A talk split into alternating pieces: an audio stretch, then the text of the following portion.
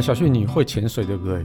我会潜水，你是指在网络上吗？还是在真的那个水里面？网络上我我是不太怀疑啦，所以我刚开始其实一开始是讲说你一定是会网络潜水，而且其实你跟你讲你有多会潜水，好不好？嗯，我我潜了个凶 潜超凶的好不好？嗯、你就是有时候丢讯息给你都不回的，你也知道深信低调嘛，这有时候总是不希望说太受到瞩目，你也知道有时候太。受瞩目就会被媒体所追啦，然后或怎么样，那很困扰啊！走出去想要吃个霸王都不行，因为你会写霸王很难吃，然后就被就被空干，是不是？对，被炎上。放心，我又不批评日本美食，没在怕。哎、欸，我也难讲哦。等、嗯、有一天你就莫名其妙就批评了，难道我在家里煮面，把抹布拧在里面也被你发现？好了，你干嘛问这个？扯远了。说真的潜水，我说真的潜水。对，我真的潜水是。如果你是指真的在水里面的话，那我游泳的时候会可以把头埋在里面，然后看一看一下谁有穿裤子，谁没穿裤子啊？不然就是谁在游泳池里面不会穿裤子啊？呃，小朋友啊。嗯，and then，或许吧。啊，不然就是例如说去什么绿岛啦、垦丁啊那种浮潜，浮潜那种我可以。但是如果深潜的话，我还没有潜过哎。哦，那这个深潜其实就比较难哈。嗯，哎，那我跟你讲哈，你既然会潜水的话，我介绍你一款非常好用的潜水镜，经济实惠，小不短哦。真假？多少钱？咋办？下了班，您迅速抵达约会餐厅，买电影票不再排队浪费生命。开车出游，一手掌握停车资讯，因为科技生活更有效率，省下时间用来轻松惬意。科技酷宅陪你漫游网络世界，聊聊新鲜话题。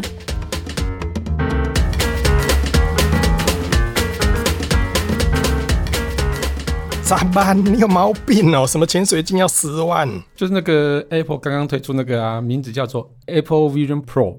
嗯，嗯这个我这个我有听说，但是。你确定那可以潜水？所以叫你把它试试看没？我的靠！边走，你真的是好人一枚呢！什么东西啊？十万块你叫我买来，然后试去潜水潜看看，你只是想做产品测试，看它防不防水而已吧？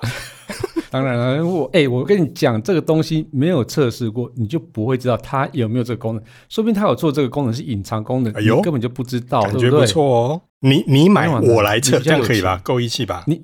你比较有钱呐？没有错啦。如果是十万日币，我还可以考虑一下；我十万印尼盾，我可以考虑一下。十万是台币耶，你耶？台币，台币对。对呀，装笑。我没看到价格说，哦，三四九九，好便宜哦。老板来两台，老板说，哎，是美金哦。嗯，我的嘞。所以我觉得这个啊，Apple Vision Pro 这出了之后，我就觉得，哎，跟他，嗯嗯。美卖哈，看他是美卖啊，看起来是美卖啊，但是会不会还有听众朋友不知道啊？哎、嗯欸，不过讲到这个之前，嗯，我们上一集啊，其实是在一两个月前录的，两个月，那时候刚两个两个月前，对不对？两个月前，对对对，只是一直没有剪出来，就就制作人混呐、啊，一直没有剪。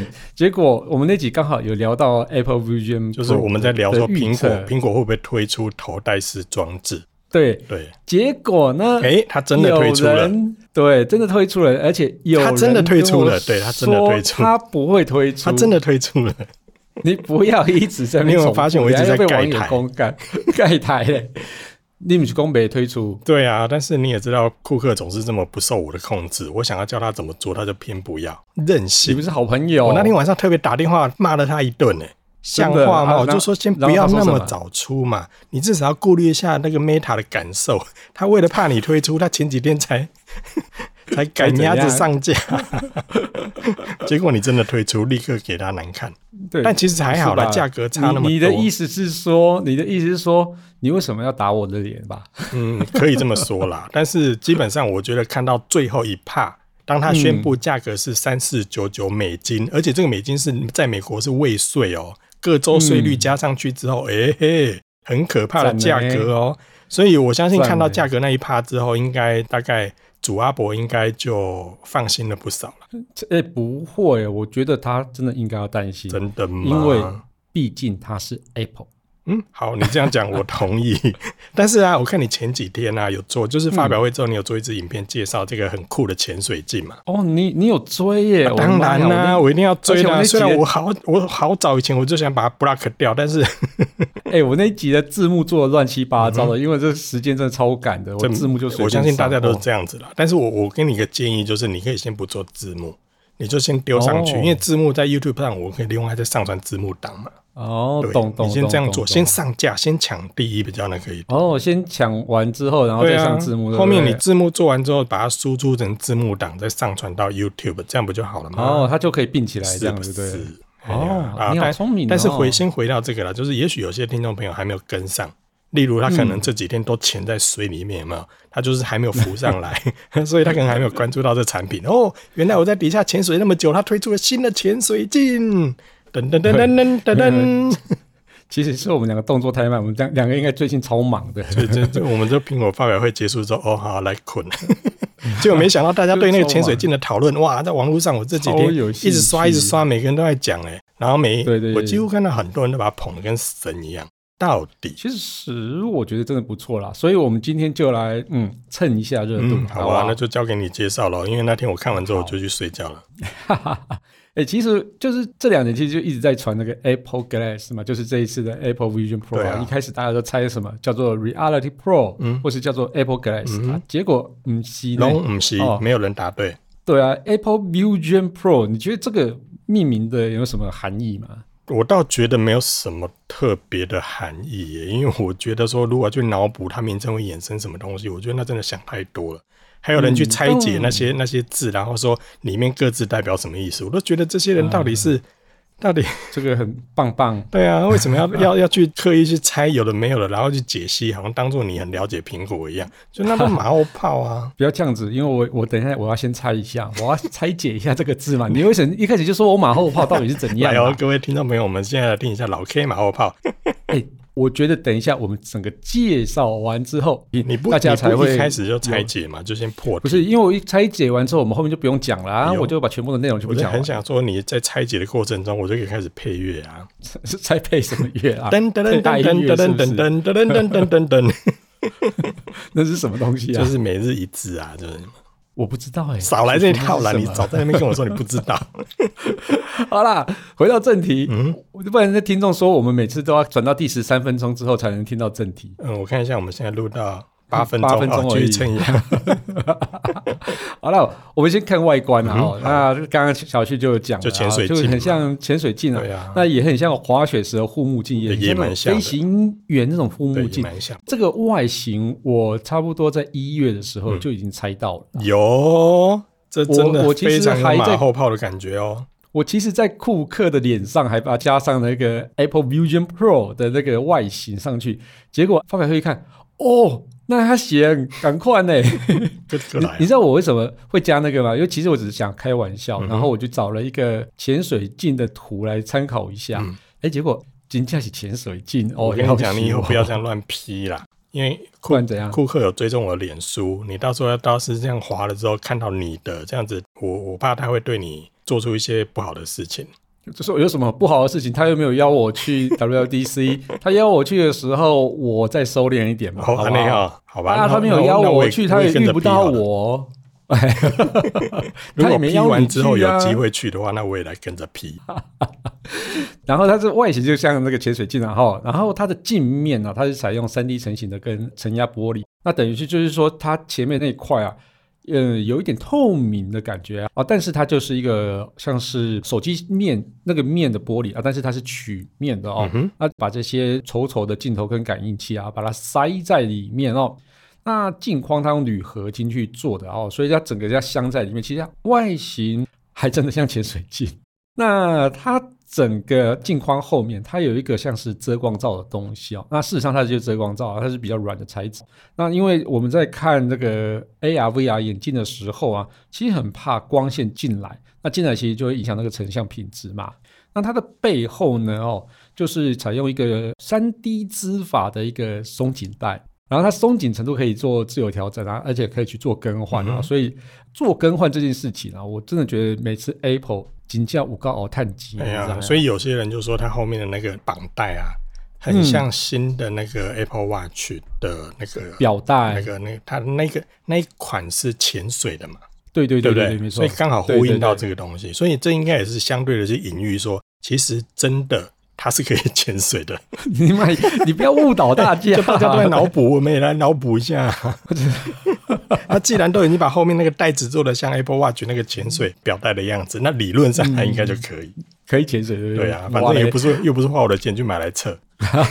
我也。感谢 Kissplay 的赞助，你去吃叉叉啦，好啊，好啦，好，这是外形的部分嘛，所以其实呃还有还有一个，嗯，还有一个还没讲，它其实上面有配的有扬声器，那扬声器是在松紧带跟那个呃机身的中间这样子。据说有体验过的人说音效很棒，对我是有跟那个在旧金山那边的朋友，就是说有去到 LDC 的朋友。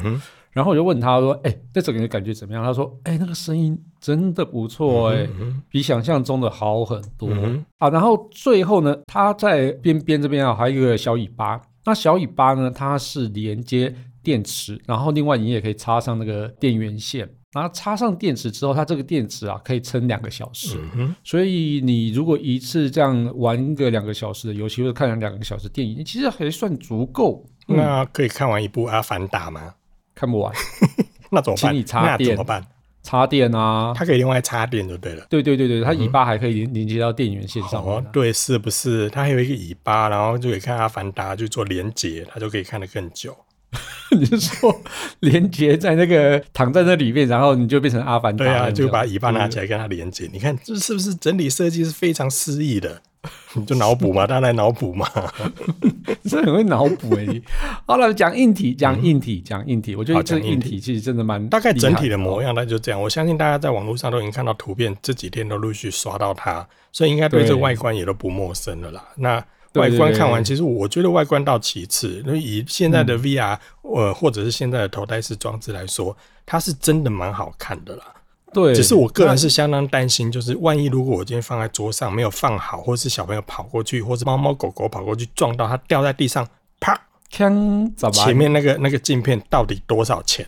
或者是前面那一个镜片可能镶着各种感应器，通通在上面，会不会这一摔，真的就是怎么办？你讲到这个我才想到哦、嗯，那时候有一个就是，反正就是有人得到他 Apple 内部消息，那时候正在开发的时候，他们那时候好像是就是落摔实验没有过，嗯哼，所以才一直那么晚才推出来。可是你看他那个造型，怎么看都都都都很危险呐、啊。对，所以应该就是在前面镜片的落摔的那个实验啊，嗯、哦，是可能前面镜片有问题。他好像也没有，所以也没有在发表会上特别去强调说它的玻璃是用什么材质嘛。像手机，手机都会讲说，我用康宁的大猩猩第几代，巴拉巴拉巴拉讲一堆。嗯、可是他他完全没说哎。哦，刚刚前面其实我讲了，它是用承压的玻璃。嗯、那承压玻璃的意思就是合成玻璃的意思，就有点像是 Gorilla 那样子的做法。那到底是不是康宁做的？这个没有讲，对他没讲。但是一般来讲，他像像以往我们在看他发表会，他在讲 iPhone、嗯、iPad 什么，他也不会去特别讲说他的 iPhone、iPad 等等是用什么玻璃，他也没有特别讲。只是后来有人去拆解，呃、拆解之后，或者是去看去看供应商的时候，后面才有人会说嘛。所以这个，对对对对，这可能我们后续就可以看到，因为。我在网络上，可能正式推出的时候才会知道。嗯，我记得我在网络上已经有看到蹦表了啦。嗯，哦，所以可能已经有人把它研究出来了。嗯嗯，所以这个我觉得康宁来去做这一块的机会很大，嗯，因为 Apple 跟康宁的关系其实非常非常的密切了。真的，那康宁都会特别帮 iPhone 去做它的保护玻璃的嘛。嗯，对，所以我觉得康宁制作的几率不小哦。所以。如果是康宁制作用 Gorilla 这样子的方式的话，我觉得就是品质应该还算是可以保证啦。好，那接下来我们就讲一下硬体哦。那硬体部分啊，它里面有一个 3D 相机，所以你在从里面去拍外面的时候呢，那整个成像是比较立体一点啊，或者说啊，你跟外面去做一些影音的一些互动的时候，外面那个人也是看起来比较立体一点的哦。然后处理器部分是采用双晶片设计的 M2，那跟你的 MacBook 哦，其实是差不多的啦。什么差不多？根本一样，好不好？就是 M 对对，就是 M2 那颗晶片啊。我那时候看到他发表会上面讲到它里面用 M2 晶片的时候，我就心中打了一个冷战。我、嗯、靠，这一定一定不便宜啊！对，我刚看到他，然后它旁边又有另外一颗一颗 R1。对。对，所以我那时候心中就觉得，哦，网络上讲的应该是真的，会很贵。没错，嗯，很贵，那就真的很贵。后来我看到规格之后，它除了 M two 跟 R one 之外，嗯、它里面的记忆体是十二 G，哎，难得那么大的。对，然后它的储存空间，储存空间哦，既然有五一二 G，哦，夸张哎，这根本就是一台真的是 Mac Pro 的等级了。对啊，所以它整个这个效能规格都非常好，非常顶级。对，那我们刚刚讲那个保护玻璃的后面啊，它其实有十二颗镜头，五个感应器，嗯、还有六个麦克风哦。这个也很夸张。那、嗯、对对对，那这个十二个镜头，五个感应器，六个麦克风啊的资讯，全部都是用 R1 的影像处理晶片来去做处理的哦。那这样子，因为有 R one 的挹注啊，所以它其实在十二毫秒内啊，就可以把外部的影像啊投射到你的显示器，那所以就是你拍摄外面的影像啊，可以比较同步在内部的也显示器显示了哦。所以这表示呢，它应该算是 AR 装置哦。那但是我们大部分都叫它叫做 MR，因为它可以 AR，它也可以 VR。好。好，那它的里面当然就要显示器嘛，就是一只眼睛一个显示器，它这里两个显示器啊，哦，都是超过四 K 解析度的 OLED 显示器。那大家也会想说，哎，那我近视到底可不可以用？呃，近视如果你戴着眼镜要戴这个护目镜、这个蛙镜的话，事实上是很难戴进去的。所以呢，它有一个叫做蔡司的调整的插片，所以你这要调整近视的话，你就把那个插片插进去。啊，就可以去使用。那最好的方式当然就是戴着那什么隐形眼镜进去用。对，所以我觉得这个倒是呃，使用上可能会稍微比较不方便一点点，就会变成会因人而异，就是说比较限制。如果我想戴着，然后我戴完之后我放在那边，家人想要去用的时候，就会发生困难。对，除非你们家都没有近视，跟小旭一样。没有，没有，除了这一块之外，就是除了视力的问题之外。嗯，它还有一个问题，就是它在配对的时候必须先做人脸的辨识，然后它会帮你做一个三 D 建模嘛，就让你在 FaceTime 的时候可以让对方看到你的虚拟人像。那这个部分也会因人而异。对啊，所以这个部分其实应该就会，他们应该一定会设计一个叫做多使用者的模式嘛，家庭使用者的模式。会不会以后是它的真正的模式？会不会是你戴上去跟我戴上去会做切换？因为我看他有一幕里面是会去辨识眼睛，那那他没有细说是会做虹膜还是会做瞳孔之类的辨识，嗯嗯嗯，但他里里面有一幕去特写到他会去辨识眼睛瞳孔的那个地方，对对，所以我我猜他会不会针对这部分去做一些识别？对，一定会哦。这个以 Apple 的一个想法的话，如果像他使用 Apple TV 的时候啊，他其实也有设计很多多使用者模式的一个方式。嗯所以这个方式对他来讲应该是不可能没有想到的。对，因为毕竟这种东西一定会多人使用嘛。对对对，对啊，没错，十万块只能一个人用，真的是。对啊，我我我一定要设计让他可以多人使用，包含老公、老婆、爸爸妈妈跟小孩，嗯、最好他们拿一个没有拿好，不再买一个。喂，对啊，其实这种可以像是在哦，我自己想象的体使用体验啊，嗯、应该可以也是可以在飞机上。对啊，他在发表会上有 demo 这个情境嘛？对对啊，商务舱中使用这样。但是但是他 Apple 他 demo 那个情境，我觉得很好笑，因为他 demo 情境是在经济舱。啊，真的吗？对啊，经济舱最好是一人一组来这边用啊。而且他的那个经济舱里面，如果经也经搭乘经济舱的乘客有能力戴着十万块的这个眼镜，我就觉得他不应该搭经济舱啊。没有，我跟你讲，那个商务舱位置很少，所以买不到票。所以哦，原来是这样子。然后 哦，安内哈。那除了这个呢，还有还有没有其他比较特别的？嗯、那接下来就是重头戏了、嗯、哦，就是它的作为系统是采用 Vusion OS 哦，就是新的一个 OS 了哦。那功能特色非常非常的多，不过我就整理了四点，然后分享给大家啦。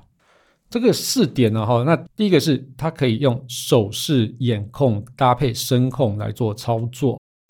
在 Apple Vision Pro 上面呢，其实它没有实体控制画面的控制器啊。哦，那要怎么操作呢？其实就是手势啊、眼睛跟声控就可以哦。那装置上其实有非常多的感应器跟镜头啊，所以它可以用来侦测你手部的一些细微动作。例如说啊，你只要用手指这样捏哦，它它等于就是我们按下滑鼠确定键啊，或者是去装机这样子哦。那像是你要滑动画面的话，也可以挥手就可以了。那这样子其实还有很多细微的动作啊，那这个很多的手势其实它都可以配合去使用。那我觉得接下来这个是比较厉害的哦，就是可以用眼球控制视觉方向哦。那如果说你眼睛转到这个你的画面里面的视窗，看了几秒钟之后，那他就会问说：“哎，你接下来是不是要把这个视窗放大啊？或者说要把它关掉，或者说你想要执行什么动作？”然后他就可以去询问你。那接着你就用手势就可以去搭配控制。然后那个，譬如说你想要看呃哪一个图片的时候，你眼睛只要转到那个图片，那它可能就可以帮你放大或之类的哦。这个是非常方便的哦。那声控的部分，这我想大家都很熟悉啦，万能 Siri 就可以帮你做任何的事情了。对，小旭，你觉得这个怎么样？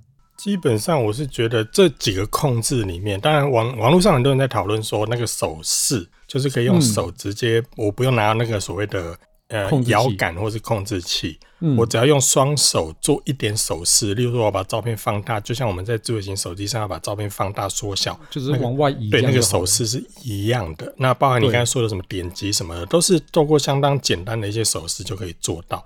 所以呢，这个时候大家就会说啊，这个东西可以完全的解放双手，真的是男人的福音。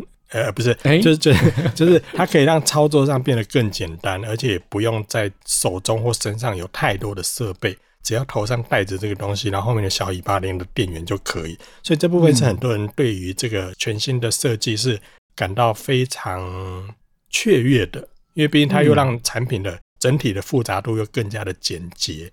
那你刚才说的那个眼球控制那个地方，反而是我觉得在这个所有的控制界面里面最让我觉得惊艳的，因为根据体验，我觉得他很厉害。根据体验过的人说，你只要眼睛盯着哪一个 icon 看，那个 icon 就会浮起来。嗯，我觉得这个就很真的很厉害，因为你眼睛在这么近的距离里面，就是因为头戴式已经靠着你的眼睛了嘛。嗯，在这么近的距离里面，然后你眼睛视线看着哪一个 icon，它竟然可以捕捉得到。嗯，这个我觉得，这个这个我觉得这个就是很强的一个地方。所以这个这你刚才所说的这几个控制的部分，那手势我倒觉得还好，声控当然大家都已经习以为常。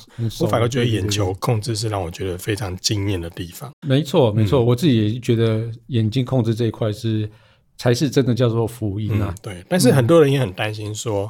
哎，这东西它靠眼球这么近，然后基本上它就像我们之前所佩戴过的一些 VR 装置一样嘛，只是说它现在有独立的这个显示的荧幕在这个头盔里面，然后你可以透过高解析度的这个显示器吗，或者是面板，嗯、你就可以看到很清晰的画面。但是它毕竟还是在这么近的距离里面，让你的眼睛去看到，很多人就会担心它会不会伤害视力。哦，那那嗯，因为 Kissplay 之前也在面板产业待过嘛，那这些种种的设计，包含了、啊，其实，在之前我们如果体验过所谓那种用手机当界面的这种头盔，因为像什么三星他们之前有做过啦，其他品牌其实有做过啦，其实也是把智慧型手机面向你脸部这么近的距离去观看这些 VR 的体验。可是以往好像很多人在看这件事情的时候就不会特别把好像会影响视力，好像怎么样就特别说出来。可是苹果这个装置开始有人就会担心说，哎、嗯欸，那这样子会不会以后啊每个人都是和亚郎龙青光眼，对不？就是花得起十万块的人，可是他后面要花更多的代价去做眼睛的保养。这部分你、哦、你站在面板的角度上，你会怎么去看这件事情？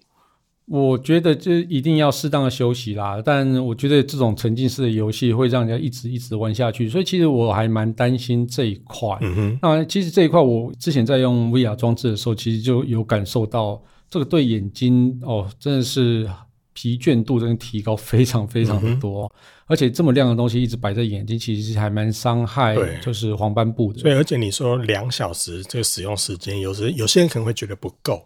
那但是你你相对来讲那么近的距离，在你的眼睛的正前面这么近的头盔的厚度，你要连续看两个小时，认真说也真的不建议啦。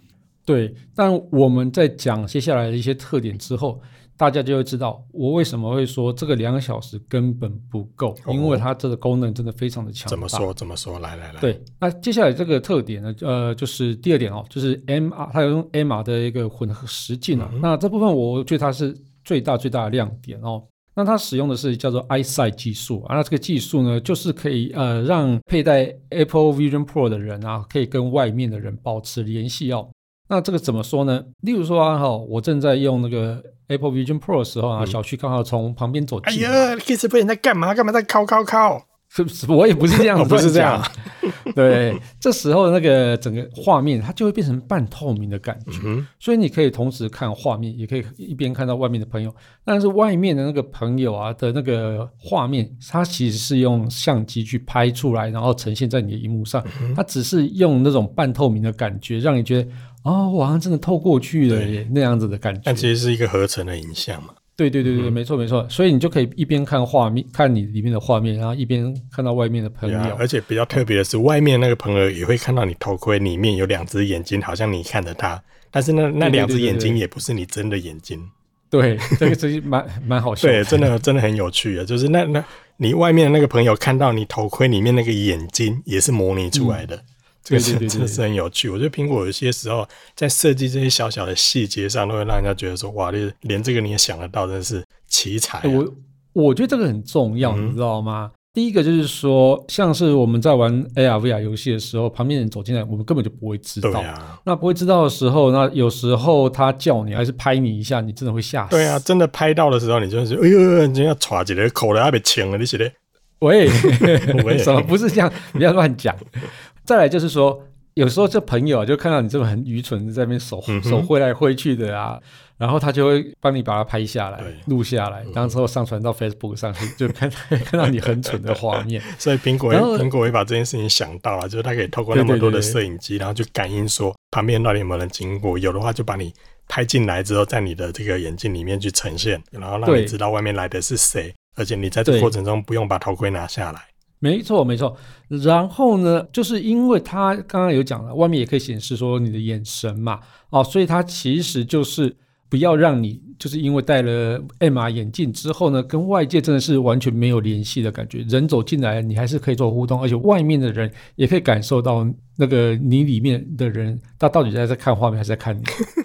可是那外面的眼睛是假的啊。呃，我不管啦，反正就是这样子，反正就会让让外面那个人觉得好像你在看他了。对对对，反正就是这样子。哦，这这个很厉害哦。嗯、那另外你也可以让自己完全沉浸在虚拟画面中哦，所以它上面有一个叫三 D 的一个转的一个旋钮，那转到三 D 那边之后呢，你就好像真的会把自己放在一个虚拟世界里面。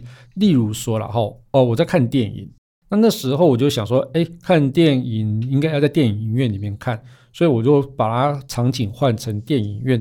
哎，你就可以看到哦，旁边还有座位，那转头过去呢，还可以看到旁边那个座位的样子。嗯，而且听说你还可以自己挑座位。对对对，没错没错。所以你就可以挑视角啊什么之类的，你想要挑最后一排啊，或者第一排啊。连这种无聊的东西他都想得到，真的是，真的厉害。真的。那例如说，你就很久没有去放假，那你譬如说，你就可以走到巴黎的街道上，然后就用像那些像 Google Map 一样啊，这样一边走路一边玩耍那种感觉。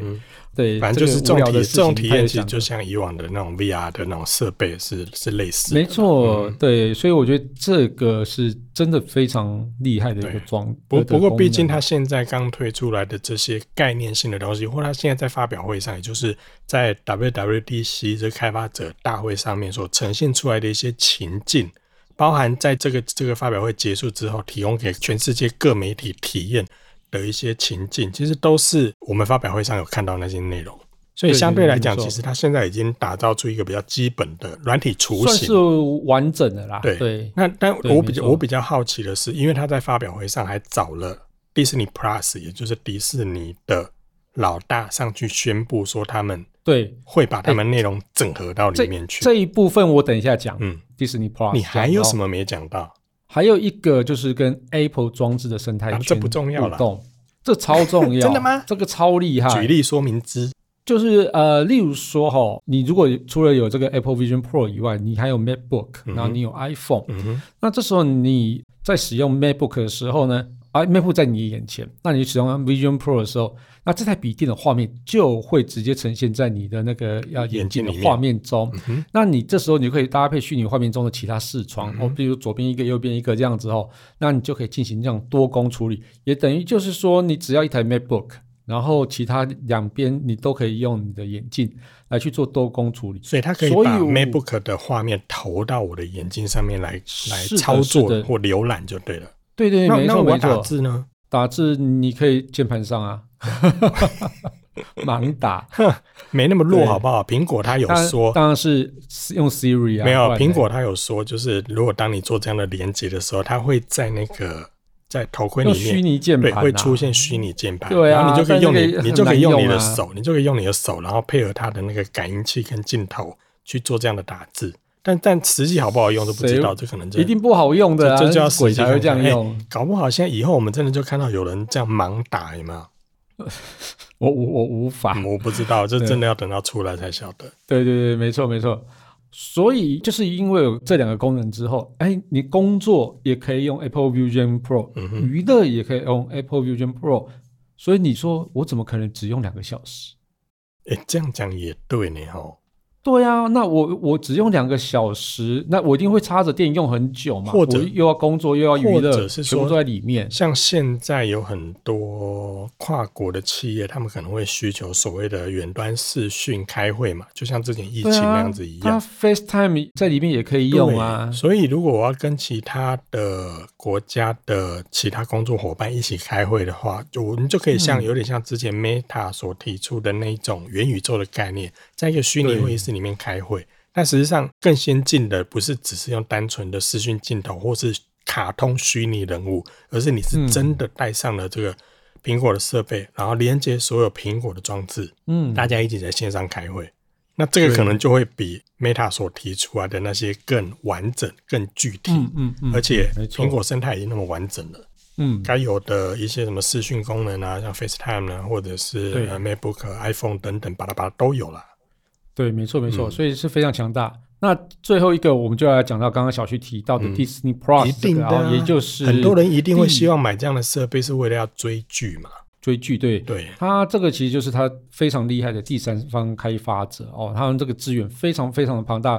那既然是 WWDC 开发者大会，所以在场那些除了媒体以外，基本上都是开发者。那开发者听完你的那个讲完之后，我就开始想说。哎，我接下来又可以做什么？可以做什么？可以做什么？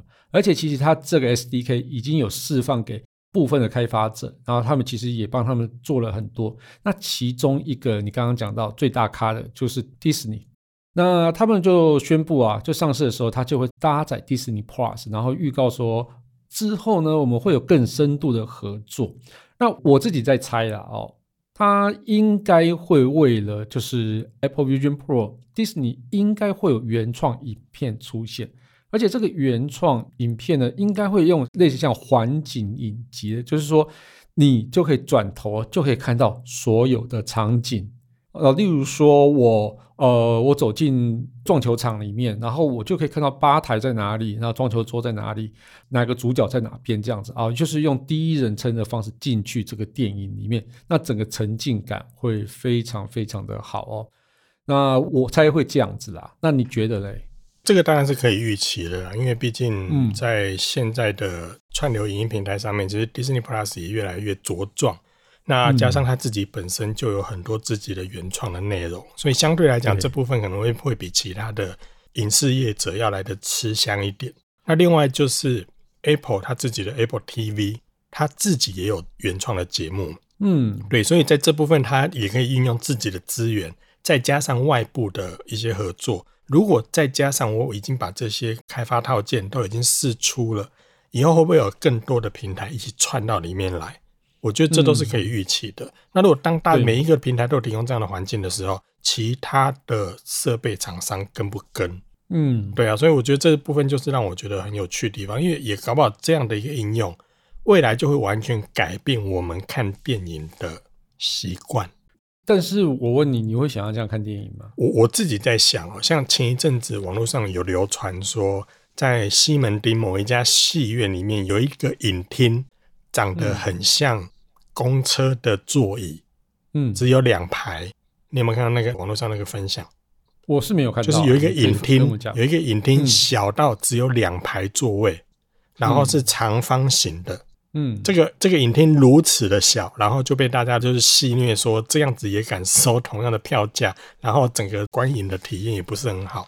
哎，可是如果有这样的影厅，嗯、这样迷你的小影厅，如果可以变成这样的模式，或者是以后的电影院有一间这样的影厅，是进去之后不是戴现在的那个三 D 塑胶片的那个三 D 眼镜，而是戴上。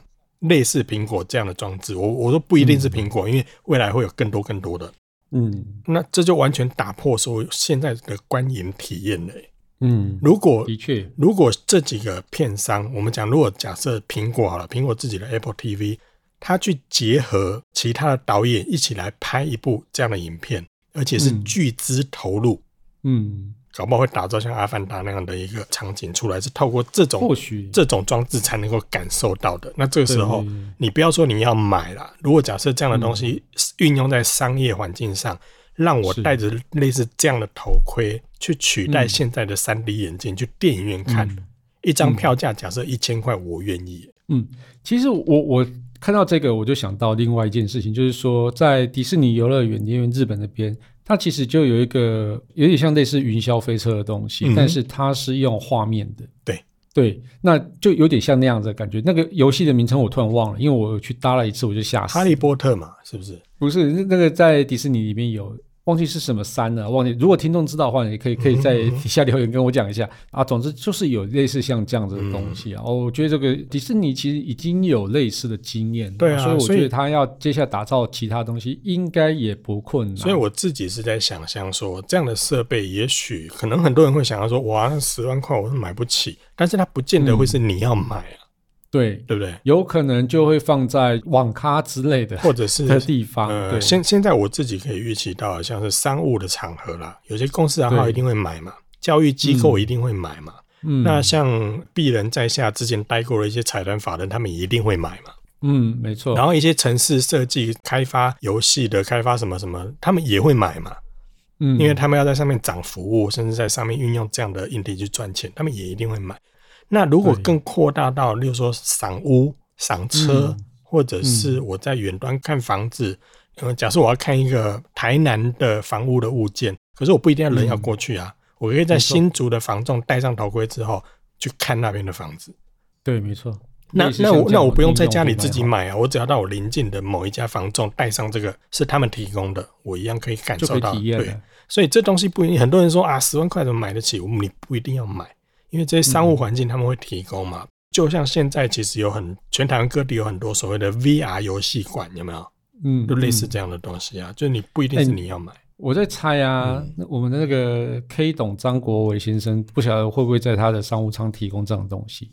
嗯，这就我觉得台湾应该最有可能的应该是他吧，因为他的他的那个突发奇想，常常都会让我觉得哦。可以这样子，嗯，确实有可能啊。如果说提供商务舱或者是头等舱等有这种服务，这这也倒是蛮有趣的。而且搞不好商务舱这样子也没不会挤台，而且搞不好不是张国伟买啊。哦，是谁？苹果他会跟飞机厂商合作啊。哦，对不对？你体验完之后给他们用，因为毕竟头等舱跟商务舱他们有这个能力嘛。我让他体验之后，他觉得说哇好棒，我就买啦。哦，对。是不是？这棒棒，搞不好也都是非常有可能的事情。是是是，嗯，对。然后第三方开发者部分呢，它其实还有一个跟游戏引擎大厂叫做 Unity 哦去做合作哦。那这个其实就是让开发者可以用这个引擎开发出更多的三 D 游戏啊。哈、嗯哦，所以其实整个 Apple Vision Pro 的功能其实非常非常的强大啦。以现在以现在看到的种种的应用来说，已经让很多人非常惊艳，甚至是。有些人开始担心说：“哇，电视厂商现在要紧张喽，投影机厂商现在要紧张喽。”没错，对，所以这部分可能很会会会相对会影响到很多的产业，可能会杀掉杀掉你公司主力产品的，不见得是同资的企业，而是一家没错原本在卖手机的公司。对，卖手机卖电脑公司现在哦哇，对，真的很厉害。那那我要回到现实的问题。嗯你刚刚也说你有可能会买，那也有可能没有没有，我一我一直我一直没有说我可能会买啊，所以你会买吗？我一直一直以来我都不会买，所以所以你刚刚也讲了很那那么多人会买啊，嗯，那我再问你一个，你觉得这一次 Vision Pro 会成功吗？嗯，会成功吗？我觉得这件事情，如果以我来看的话，可能还要再个五年的时间。我觉得你预测应该不会很准。真的吗？我我预测一向不准吗？我我我我我，你不是有跟库克通过电话了？呃，所以他叫我先不要买，因为现在第一代毕竟实验室的产品嘛。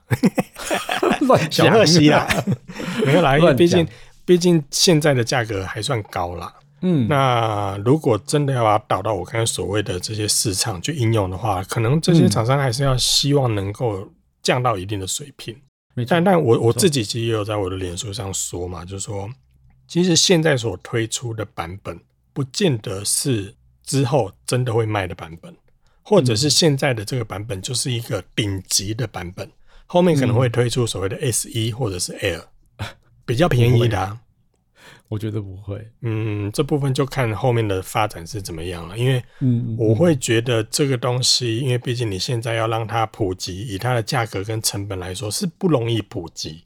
是，对，因为以它的价格，它就有它的门槛在嘛。因为呢，也不是随便有人真的可以可以说你都做经济舱了，结果你还有能力买那个十万块，这种人我觉得不多啦。嗯嗯，对，所以以它要普及来说，我觉得在这两三年机会应该不大。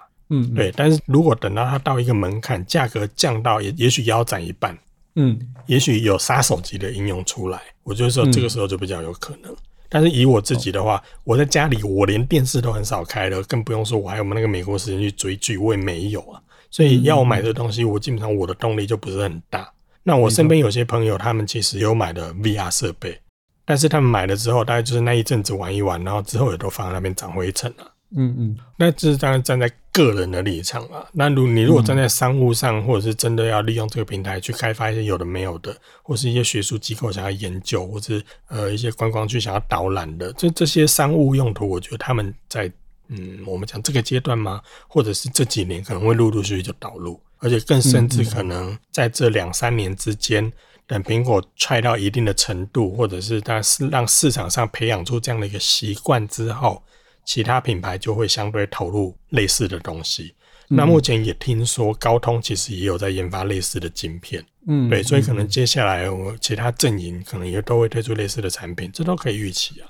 对，呃，但我自己的想法跟小旭算蛮类似的啦。哦，不过我我我自己觉得它应该会成功。那就是说，在这一两年内，其实它就可以去有一些比较好的一些一些发展，而且。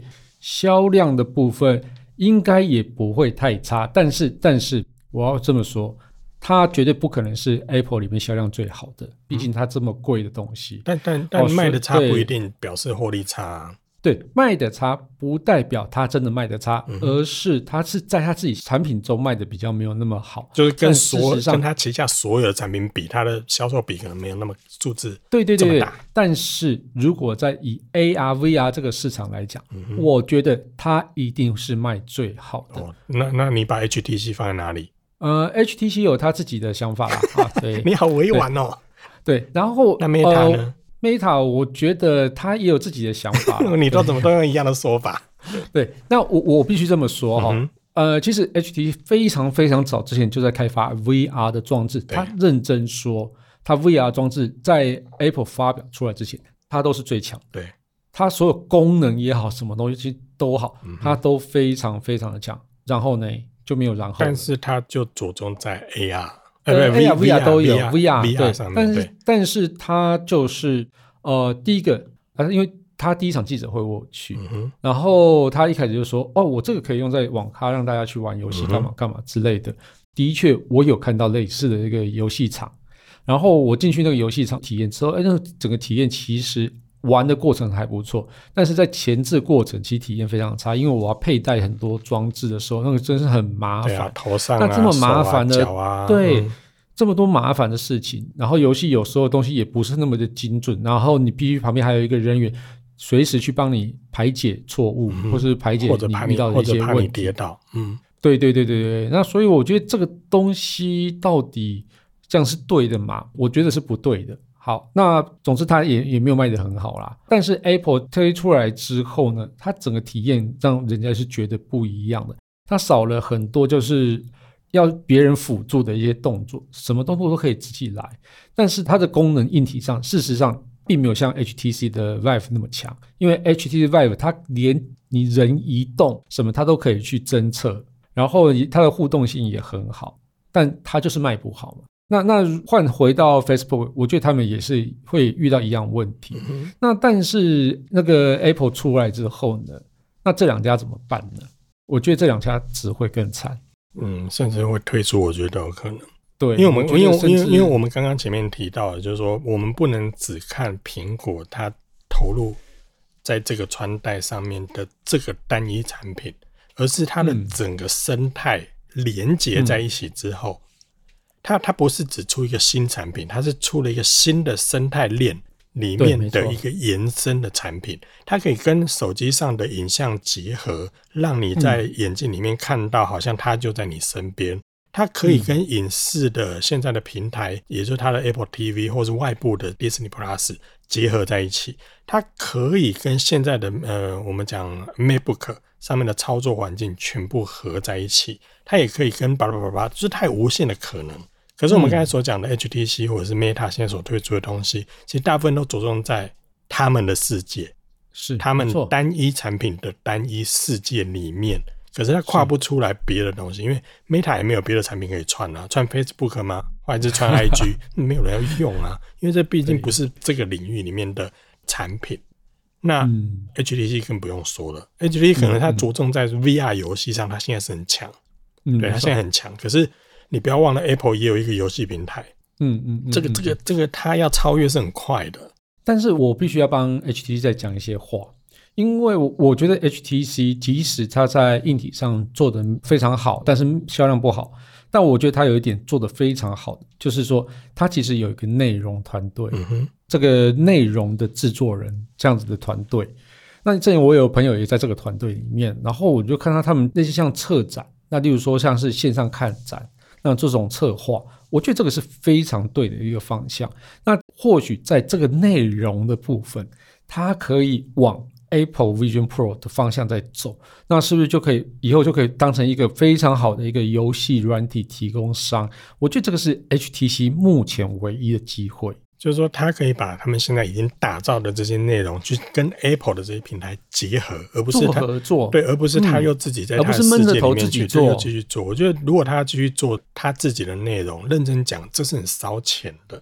是是是，对。其实很多人担心 HTC 的部分，也就是因为它硬体真的做得很好，可是你卖不好啊。你卖不好的情况下，你不赚钱，又有投入那么多的金钱去研发这些内容，那那这个就是让大家很担心的地方。我觉得 HTC 应该要转为 Apple Vision Pro 的第三方资源。对，那我觉得它这样子就会有一个非常好的一个出路。就就期待它吧，看它会不会能不能想得通。嗯，对对对，好了，那就感谢大家收听这一期节目，我是科技阿酷。你这个转折会不会太快了一点？就突然间，那你还要讲什么吗？也没什么好讲的 哈哈。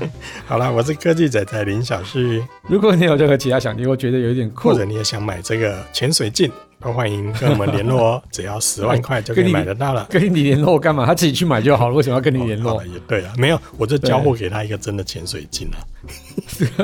诈骗呢？只收十万哦，或者在很重的科技话题。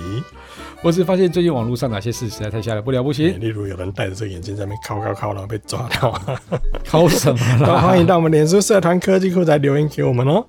还有可以分享我们的节目给你酷到不行。呃，我刚才讲到这个，我突然想到说，网络上有人开始担心，说是眼镜的下面不是有十几个镜头吗？对，那不是要感应手势吗？对，好，因为它镜头朝下要感应你的手势嘛。可是你如果在上面播放一些平台，它也会拍到那个。好啦，一起加入科技酷宅的异想世界，拜拜！你播就无聊啊！搞不好过不久之后，苹果就会发表一个全世界男性排行那个，根据大数据的统计，拜拜拜，你这一集又要被打线自己？没有了，我们要做什么？好啦，大家拜拜，拜拜，拜拜。